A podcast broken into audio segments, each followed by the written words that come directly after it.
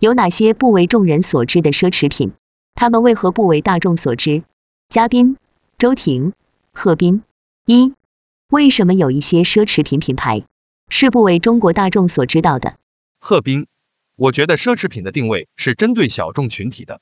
所有的奢侈品品牌都应该是小众的，而不是为大众服务的。我们之所以说那些为大众了解的品牌，只是因为那些奢侈品品牌和企业规模比较大，开店比较多，做的推广比较多，大众了解了这些品牌的一部分内涵而已。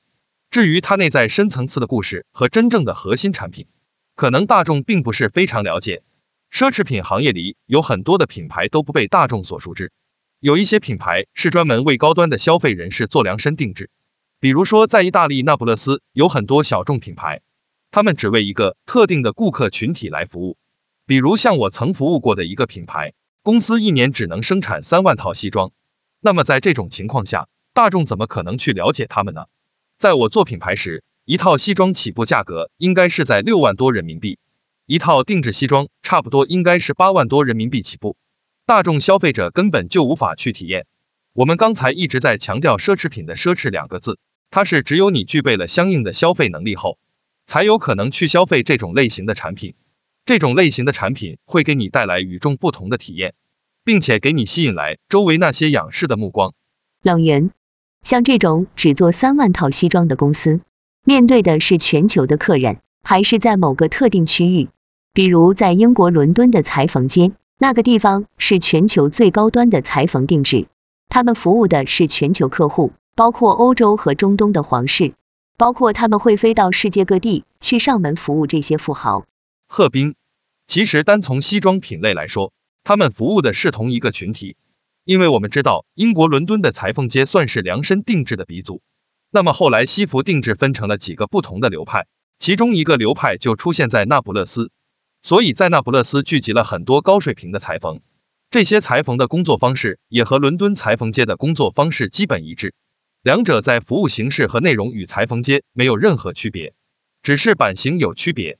比如说，意大利的西装讲究的是飘逸，而且它非常柔软，让穿着者感觉非常舒适。像我现在穿的这件西装，它几乎没有垫肩，在夏季穿这种西服是非常舒适的。而英式西装它讲究的是给人一种硬朗的感觉。从历史的角度来说，男性穿西装最早来自于盔甲的概念。西装也有一个非常重要的功能，是要遮掉人体本身的缺陷，所以就出现了很多种类的垫肩等等。毕竟人本身是一个自然的生物，并不是完美的。我们没有发现任何一个顾客的左肩跟右肩是完全水平的，百分之九十九的人的左肩和右肩不在一个水平线上，都有一些细微的区别。所以在这种情况下，英国的裁缝就发明了垫肩、填料等等来弥补了这些缺陷。让人穿上这种西装以后，感觉非常完美。大家肯定都看过特工零零七的服装，但是如果没有西装给他的身材做了细微的调整，他并不能给观众这种完美身材感觉。所以这就是西装一个非常重要的特色，特别是英式西装。而为什么意大利出现了那不勒斯版西装？因为意大利人本身是一个非常浪漫的民族，他们希望通过衣着也能够表现出浪漫的情怀。所以，我们看意大利的西装。对于版型的追求是飘逸的、贴身的、舒适的，这个是它最核心的特点。我把意大利品牌在中国做起来后，我们的很多顾客已经抛弃了那些比较硬朗的版型，开始选择意大利版型的西装。我们中国经过几十年的努力，现在已经成为一个比较富裕的国家。虽然消费平均水平比较低，但是我们发现确实形成了一个有高水平消费能力的阶层。最近我也做了一些研究。发现中国的高端消费者消费的产品，其实与发达国家的高水平消费者所消费的产品几乎是一样的。所以从奢侈品角度来说，就分为小众品牌与大众品牌。小众品牌会带来与众不同的体验感，这种体验感存在着很多的因素在里面，比如产品的成本会不一样。中国有一句话叫物以稀为贵，这个稀有跟品牌使用的原材料有着密切的关系。我简单举个例子，羊驼大家肯定都知道了。羊驼毛又被称为软黄金，它的特性与众不同。羊驼生活在海拔四千米以上的安第斯山脉，昼夜温差非常大。为了适应这种恶劣的自然环境，经过长期的进化，使它长出的毛发具备抵御这种超级寒冷的能力。我们都知道穿羽绒服为什么暖和，因为羽绒能够把空气包裹住，从而抵御外面的寒冷。而我们通过研究发现，羊驼毛它每一根竟然都是中空的。由于羊驼在恶劣的环境下，它的食物并不是很丰富，所以可以测算得出，全世界的羊驼数量大约有四百万只。每只羊驼每年只能剪一次毛，每次剪下来的毛重三至五公斤。这个数据看似很多，但是我们对比一下山羊的数据。在地球上有四点五亿只绵羊，相比之下的羊驼毛量产出其实非常少。除此之外，羊驼毛还有一个特性，就是在高倍电子显微镜下看它表面的鳞片是非常细腻的，这和绵羊毛也有着很大的不同。所以羊驼毛织出来的面料，它具备轻盈、保暖、柔软的特征。除了羊驼毛，我们再聊一下羊毛。很多朋友肯定有羊毛的服装，男士比较多的是西装，女士比较多的是大衣。羊毛里面也分了不同的等级，是按它的直径来划分的。因为对于顾客来说，对这个行业没有深入了解，所以也很难去理解一些专业的概念。如果用天然羊毛的直径来做说明，顾客会更容易理解材质的质量高低。高水平的羊毛有着像皮肤一样的质感，不能用面料去形容的优秀手感。比如十四微米羊毛是美丽奴羊毛里面的极品，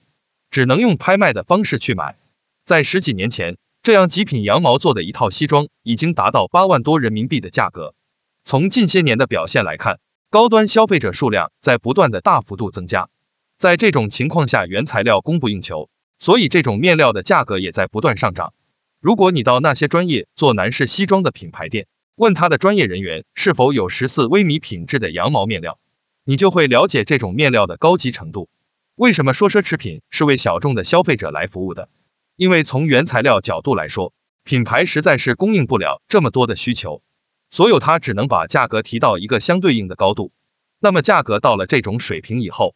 只有一个很小群体的消费者有能力去体验这种产品。但是我也希望未来科技发展可以达到一定的水准，从而满足大众的需求。二、为什么小众的奢侈品在时尚触觉和感知方面并不属于国际的顶尖奢侈品？周婷。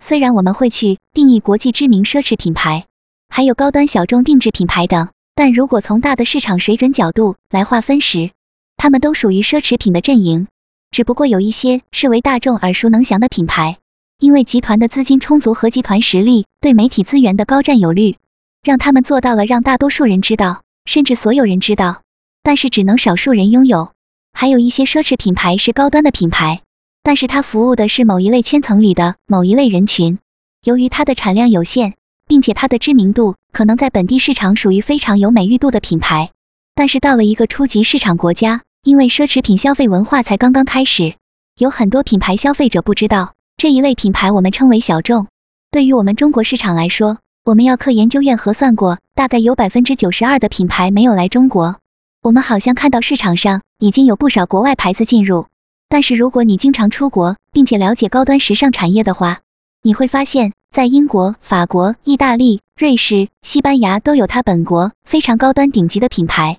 这些品牌由于各种原因的限制，它还没有来到中国，或者正在来中国的路上。这些品牌大概占到百分之九十二左右。如果从全球时尚产业链上来看，这些品牌从市场水准来看，都属于高端品牌。它的品质、定位。产品做工、工艺等方方面面不亚于我们所知道的那些知名大牌，甚至在它的一些工艺上、原材料稀有程度上、人群定位上，可能还要更高级，属于超高级阵营。像刚才贺总讲到的这种十四微米羊毛西装，还有一些我们在欧洲看到的顶级珠宝品牌，只服务于皇室，以及独立制表品牌的价格，远远超越我们现在知道的一些耳熟能详的手表品牌。这些品牌动辄就是数百万。甚至是上千万的价值，可以说他们的制造过程非常类似于艺术品的创造过程。大家常去欧洲或者常听我的课的话，你会知道在欧洲有一种奢侈品定义叫艺术的生活。为什么这么定义？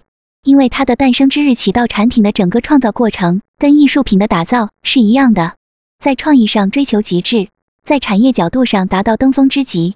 所以它是跟艺术品的创作过程最为接近的一类物品。是在非常少量的供应范围内才能够精打细磨的出产少量最优质的产品，这有点像我们中国古代瓷器的烧窑过程，可能前三窑都报废掉，最后才能烧出这么几件，甚至一件精品瓷器。所以如果说从产品本身、市场定位以及它的消费人群来考虑，很多国际的高端小众品牌其实是超高级的，这是我从产业上看到的一种情况。三，小众的奢侈品跟大众所知道的奢侈品到底有些什么区别？贺斌，小众的奢侈品跟大众奢侈品最大的区别，从受众这个角度来说，我们会看到很多大众奢侈品，在你坐地铁时环顾周围都能发现这些品牌。但是从我个人的角度来说，高端品牌不能够代表奢侈品，但是高端品牌里面的高端产品线才能用奢侈品概念。举个例子，我昨天去吃饭，顺便去我们耳熟能详的一个最大的奢侈品品牌店里逛，我发现他们中的几个产品确实可以称之为奢侈品，比如它的硬壳旅行箱和它的鳄鱼皮产品，其他的那些产品，我觉得只能够用高端来定义，这是我个人的看法。高端产品和奢侈品产品的主要区别就是生产，同时它本身要具备几个特点，首先就是它的与众不同，不管从它的原材料还是生产工艺，受众群体都更高级。从原材料的角度来说，比如最近法国的一个奢侈品牌连续收购了几个非常有名的高水平工坊，这些工坊都有上百年的历史，每一个工坊都专攻各领域，这对于高端定制服装来说，使用的这些原材料都是精益求精。甚至产量非常低。我们再讲一下生产工艺，因为我以前是做男装品牌的，所以我可能对这方面了解多一些。比如这个品牌做一套西装，全部都是用手工的方式来完成，因为它一年只能生产差不多三万套。在这种情况下，每一件西装都是可以进行个性化选择，比如顾客可以选择什么样的面料、款式、内衬，品牌可以根据顾客的需要单独制作。在这个企业里面的这些技师是什么样的人？这些品牌每年要招十几个学员，这些学员在企业的学院里面要学习整整三年的时间，学完以后经过考试，学员如果愿意的话，则可以留在企业里工作。但是在这种情况下，他依然不能独立完成环节，他只有在企业实习两年后，才能开始进入真正的生产线，而这些成本都要放在产品的售价里。但是如果我们考虑成本的话，除了刚才谈到的原材料加成本，品牌在这些有潜在消费者的城市或者国家开发市场等等都是成本，这些成本最后也要加入到这个构架里。我觉得从这个角度看，会发现小众奢侈品和大众奢侈品之间的区别。为什么刚开始聊到这个话题，我要把知名品牌和奢侈品的概念区分开？因为两者并不完全是一个概念。很多时候，大众把知名品牌也当做的是奢侈品牌。但知名品牌不一定是奢侈品，奢侈品也不一定知名。奢侈品和高端品牌的消费是有区别的，因为小众的奢侈品，它无论从哪个领域看都具备领导地位，他们的产品也是杰出的产品，这是一个必然的情况。只有他做的比别人更好，他才能够提高价格去做市场，他的消费者才能够去接纳他，消费他。这是我对于奢侈品牌的理解。再有一点是领域。我们刚才谈到的都是我们平时能够接触到的领域，但是还有一些领域，比如高尔夫、滑雪，一旦进入这个领域后，你会发现这个领域里也有非常高端的产品，甚至它的产品设计也是非常与众不同的，价格是和它的高品质相符的。所以我认为，当你进入到任何一个消费品领域，你会发现各式各样的小众产品。周婷，首先。我认为第一个维度上的差异是品牌的知名度与美誉度。我们会发现，高端小众品牌的美誉度普遍高于我们知道的那些大众奢侈品牌的美誉度。他们会获得来自社会最顶流的人士的认可，之后这些人甚至只认可和使用这些高端小众的品牌。如果我们再从奢侈品消费的心理活动上来讲，这是另一种炫富行为。他们通过低调的选择来彰显自己的高级。所以从美誉度上来讲，高端小众定制品牌的美誉度是高于大众奢侈品牌的，但是论知名度的话，肯定就不及后者了。第二个指标是从品牌本身的规模看，高端的小众品牌规模都比较小，它的生产模式更接近于以前的工匠方，处于停留或者是局限于家族生产这样一种模型。但是那些大众奢侈品牌之所以能够大众化，是因为它已经实现了品牌商业化。从家族品牌变成了一个由背后资本支撑或者大集团来支撑的商业化品牌，所以它的商业化能力比较强，自然而然也有相应的资金、渠道、资源、客户去实现品牌的大众化，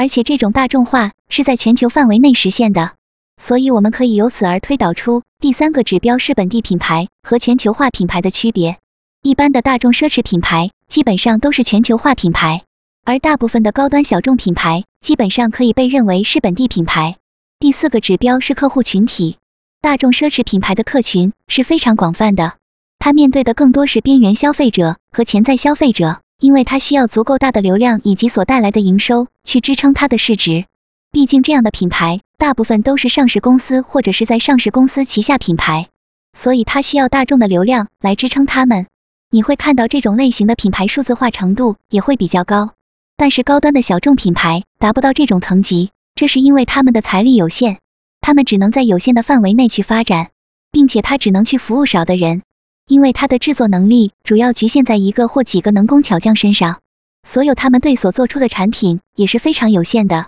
如果我们从客群的范围上来讲，高端小众品牌瞄准的是奢侈品的核心消费者，而大众奢侈品牌更着眼于边缘消费者和潜在消费者。这也说明了为什么这样的奢侈品牌更多在推出口红、彩妆、小皮件、小饰品这些低单价产品，因为它需要量来支撑它的市值。如果从产品本身的定位来讲，越是大众奢侈品牌，它的标准化产品越多，标准化的产品越多。机器生产标准化的产品越多，但是可能有些工艺也是人工或特殊工艺完成产品，而高端小众品牌更多还是用人工的方法去完成产品，最后支撑不下去，很多品牌也因此消亡。但是我们看到，在未来的五至十年，在市场上具有强劲增长力的，反倒不是这些大众奢侈品牌，因为他们的大众化策略会进一步放缓他们的增长。高端小众品牌在过去近十年的时间，基本上都保持了双位数增长。现在的消费越来越多元化和个性化，越来越多的消费者都希望能够买到不为人知的品牌，这和前十年非常不同。这也解释了为什么大家看到越来越多叫不上名字，甚至名字很难读的品牌，反而被我们现在的消费者追捧。所以，我们认为，在未来真正有成长动力的是高端小众定制品牌和设计师品牌。而未来真正能够进一步去捕获市场动力的是由若干甚至上百个高端小众定制品牌所组成的新型奢侈品集团。在这种模型背后，我们认为真正的大赢家将会是中国的产业集团以及中国的操盘手，因为这样的高端小众定制类品牌，它已经几乎不能在欧洲放大它的成长性了。欧洲市场的阶层相对固化，市场增长缓慢，经济本身增长缓慢。这些已经无法给这些高端小众定制品牌带来增长动力，所以这些品牌真的要获得成长的话，它必须在一个有足够消费量的市场来把它放大，而这个市场只能是中国。所以从产业的角度上来讲，如果从未来去看待小众品牌和大众奢侈品牌的成长性，我是更看好前者的。四，有哪些不为众人所知的小众奢侈品？冷云，我们接下来来到最后一个问题。到底有哪些不为众人所知的小众奢侈品？我们先请贺总回答一下这个问题。贺斌，我现在想起来的，比如设计师品牌 Stella McCartney、三点一、Philip Lim 等等，这些都是设计师品牌。但是这些设计师本身也都在做非常高端的定制产品。除此之外，如果我们把品牌的范畴再扩大一点，阿兹木游艇、湾流私人飞机品牌等等，这些大部分的品牌都不为大众所知。刚才周老师也讲到，中国市场被大家看好，特别是高端消费品市场。为什么？因为我们有一个非常庞大的潜在人群基数。除此之外，中国的经济也在向上发展，速度也非常快。相对欧洲其他的国家来说，中国的造富能力也是有一个比较持久的表现。在这种情况下，就不断涌现出新的高端消费者，这就是为什么大家都看好它的原因。冷云，谢谢贺总。我来问一下周老师。一方面中国还没有自己的奢侈品，另一方面国外有那么多好的，但是又没有钱去扩大发展的小众奢侈品品牌，所以你看这里面是不是有什么中国品牌跟他们来合作的契机？周婷，